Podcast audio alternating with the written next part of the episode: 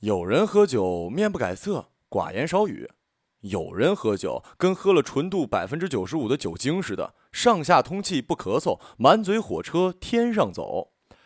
哥们儿在八里庄的桐炉火锅组了个饭局，喊我参加。同去的客人中，当有一位壮。同去的客人当中有一壮汉，面黑露糖，长须四散。开饭前，他不声不响地垮着脸。服务员给他倒茶，壮汉咳嗽了一声。吓得服务员差点把茶壶从窗户扔出去。没成想，这位爷一喝上酒就上了话痨光环，语速技能全部点满，立刻化身为拉家常的老太太。我给你们讲个谜语，你们猜猜看。一个不是男人的男人，看见又看不见，用一块不是石头的石头，击中又没击中，一只站在不是棍子的棍子上的，不是鸟的鸟，指什么嘛？就是指着哎一个独眼龙老太监，拿着一块符石打了，但是没打中，一只站在芦苇上的蝙蝠。呃。你们说这是不是很好笑啊？赶紧，我先把这杯酒喝了。我先敬你一杯。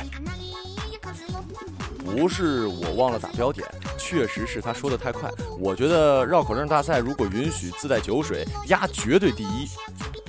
在酒桌上和这人说话，纯粹属于受虐倾向严重，就像是俩绝顶高手站在华山之巅决战。你刚拔出剑来，那边拿出马克沁机枪一缩了，把你撂倒以后，还非得把子弹打完了鞭尸一番。到最后，酒桌上就剩下他，还不停的往外喷词儿。我听烦了，就问邻座，能不能想一辙让丫闭嘴啊？邻座冲我一乐，说这事儿不难。他喝了口茶润润嗓子，然后像是不经意的提了一句：“哎。”也不知道那个谁最近怎么样了哈。邻座的话音刚落，这本来余音绕梁三日不绝的场面立马调成了静音。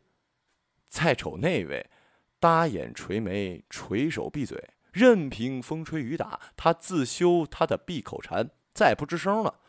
我赶紧悄声问邻座：“大哥，你真牛啊！一句话就把他撂趴了。哎，你刚才话里提到那什么人呢？这么大能耐？”邻座笑笑，暗地指着装哑巴的汉子说：“这货女友啊，以前的。”哼，我说：“真怂啊！”怂。邻座摇摇头对我说：“这位可是从什刹海体校出来的，网上倒腾李连杰都是他师兄。前段时间他喝完酒回家，碰上摸兜的，直接一拳干趴下。”后面又来几个增援，他完全不在乎，愣是单枪匹马消灭了一个小团伙。你说他怂？我说那是武力值，可光听到前女友的名字就哑巴了，这还不怂？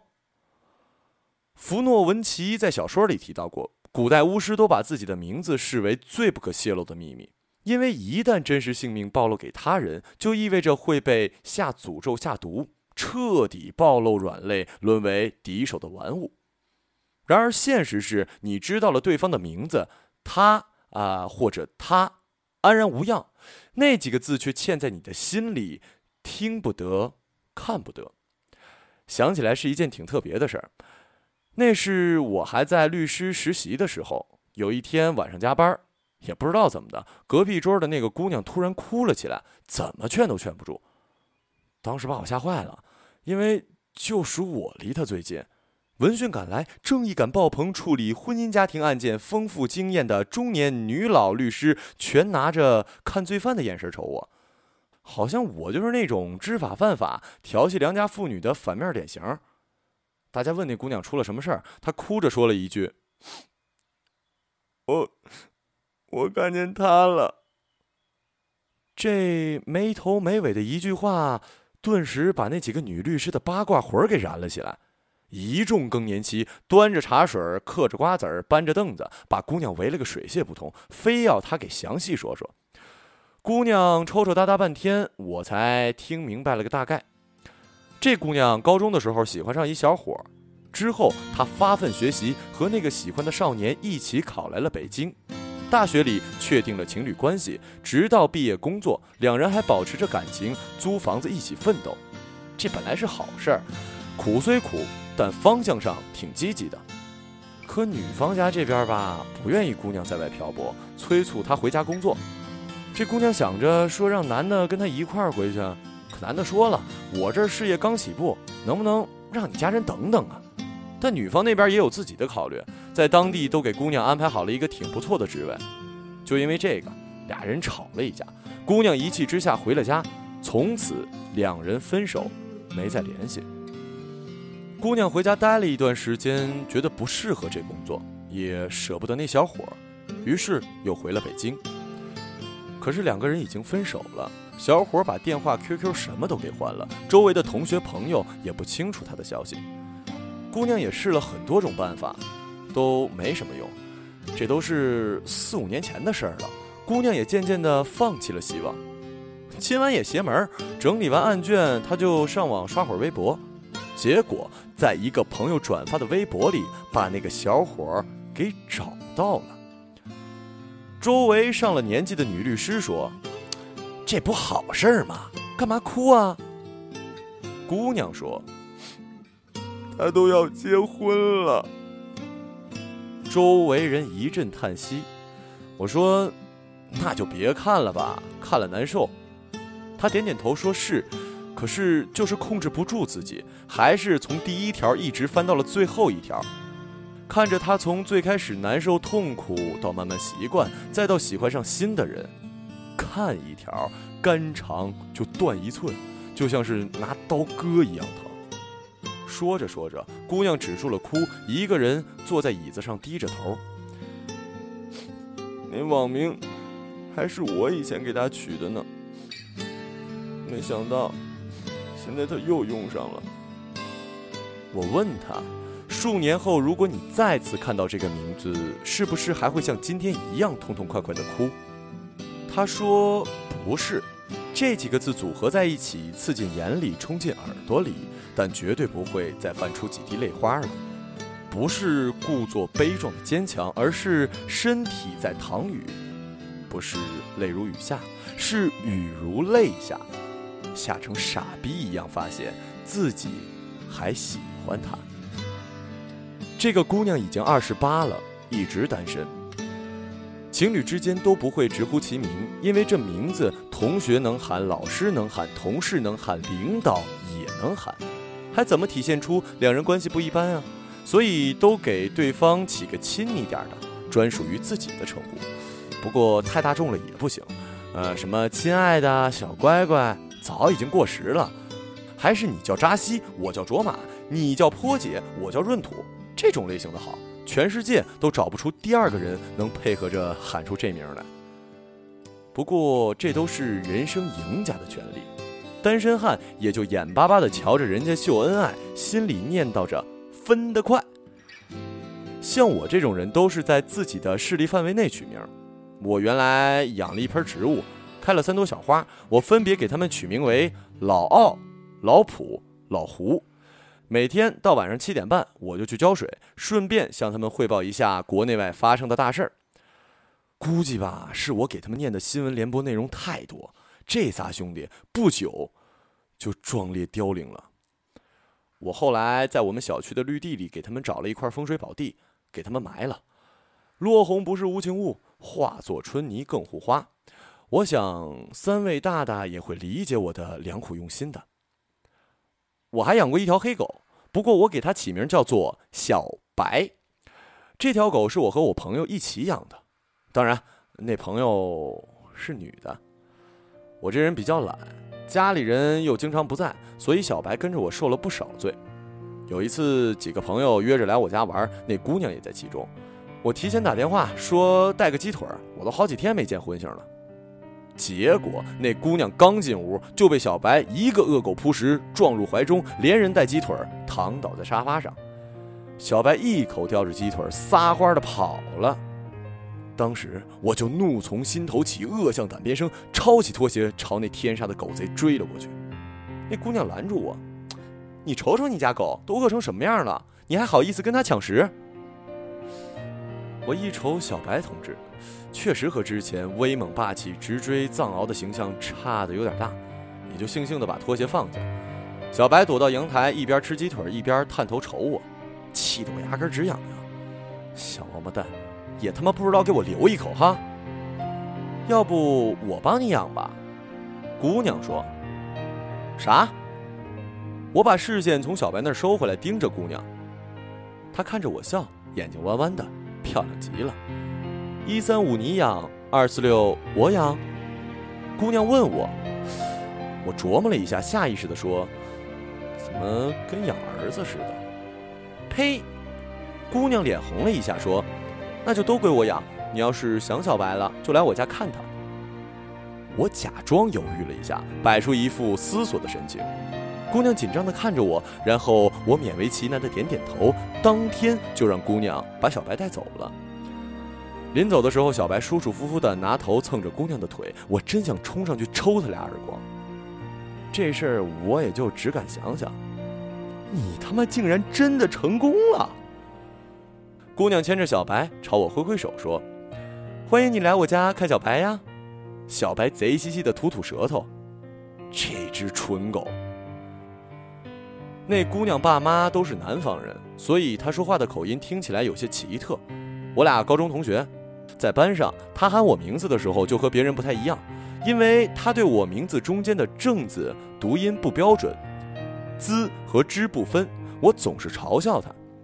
后来那姑娘发奋学习普通话，终于改了口音，不过喊我名字的时候读那个“正”字总是特别重。瞪着眼睛，张着嘴巴，露出小虎牙，像是要狠狠地从我身上咬下一块肉来。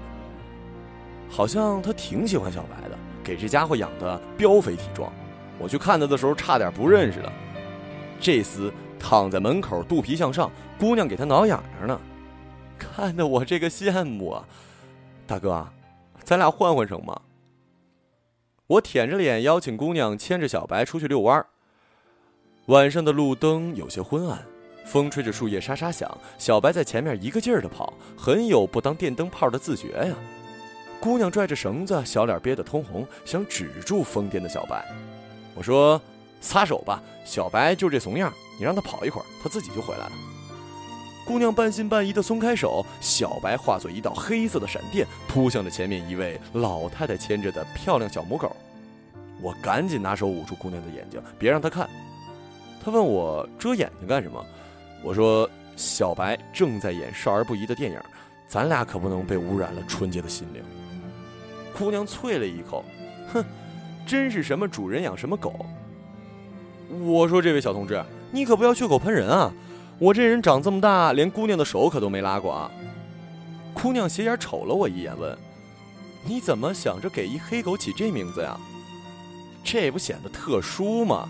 要不我也给你起一名得了？”你瞧，你这瘦的跟火柴棍似的，尖嘴猴腮，我就赐你法号悟空吧。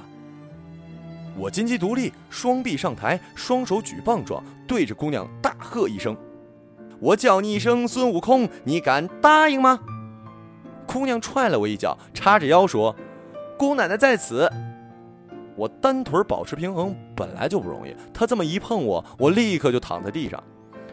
小白本来正要行那苟且之事，扭头看我摔了一跤，竟然没有见色忘义。他丢下身下的妹子狗，如风一般向我跑来，呲牙咧嘴的朝着姑娘。看见小白头一次这么护住我，眼泪都快感动下来了。但又怕小白真着伤了姑娘，想要喝住小白。就见那姑娘拿着手指点着小白说：“还想不想吃鸡腿了？坐下。”小白就吐着舌头，哼哧哼哧的蹲在了我面前，根本都不看我一眼。嘿，你小子革命意志也忒不坚定了吧？鸡腿就把你收买了？我朝小白挥拳头，他扭脸朝我汪汪两声，又奔着他的妹子狗去了。姑娘拿脚尖碰了碰我，低着头说：“再过些日子就要去南方读书了。”我拍拍屁股上的灰，站起身对他说：“没事儿，我会去看你的。”他听我说的话，抬起头，眼睛在灯光下闪闪发光。我说：“我能抱抱抱你吗？”这话刚出口，脸上就臊得发烫。我知道自己这张老脸肯定发红了。他没说话，只是悄悄地向前走了一步。这已经是五六年前的事儿了，我还记得他头发上带着淡淡的香气，很好闻。在他去了南方以后，我把姑娘的 QQ 昵称改成了孙悟空。从北京到南方那座城市的路程不算近，我一般都是坐夜车过去，撑一个晚上，第二天上午就到了。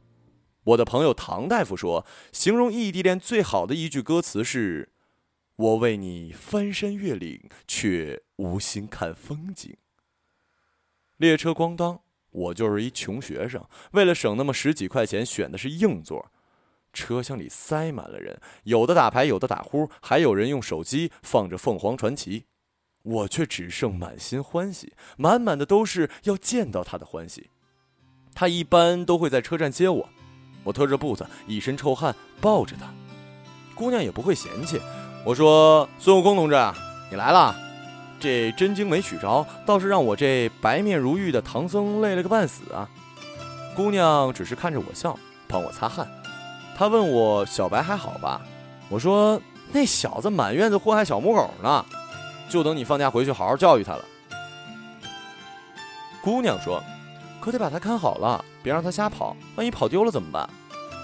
我嬉皮笑脸的说：“不会，那小子懂事儿，像我一样，有了牵挂呢，心就不会跑丢的。”他白了我一眼，德行。异地不易，我们分分合合坚持了三年，最后一次吵架冷战了半个月。我想主动和好，给他 QQ 发信息。我说：“孙悟空同志，咱俩还是再坚持坚持吧。我觉得天竺就快到了。”等了很久，那边回复了一句：“你是哪位？这是我女朋友的号。”我开始觉得是他逗我玩，又说了几句，那边直接开骂，把我拉黑了。后来我还是没把小白看好。一次带他出去遛弯，他追着小母狗跑了，再也没回来。再后来，我在路边看见了一只流浪狗，它正在垃圾桶那儿刨食，全身黑色，长得很像小白。我喊它小白，它没回头。我想，那一定不是我们家小白。小白是我给他取的名字，我喊他，他一定会答应的。我好像也在鼓楼边见过一次那位南方姑娘，或许是她。侧脸很像，背影也很像，眉毛、鼻子、眼睛都一样。我呆呆的，远远的看着他走。我忽然大喊一句：“我喊一声孙悟空，你敢答应吗？”一旁的人看着我，像看个傻逼。他没回头，挽着身边的小伙子继续向前。我想，那一定不是我的南方姑娘。孙悟空是我给他取的名字，我喊他，他一定会答应的。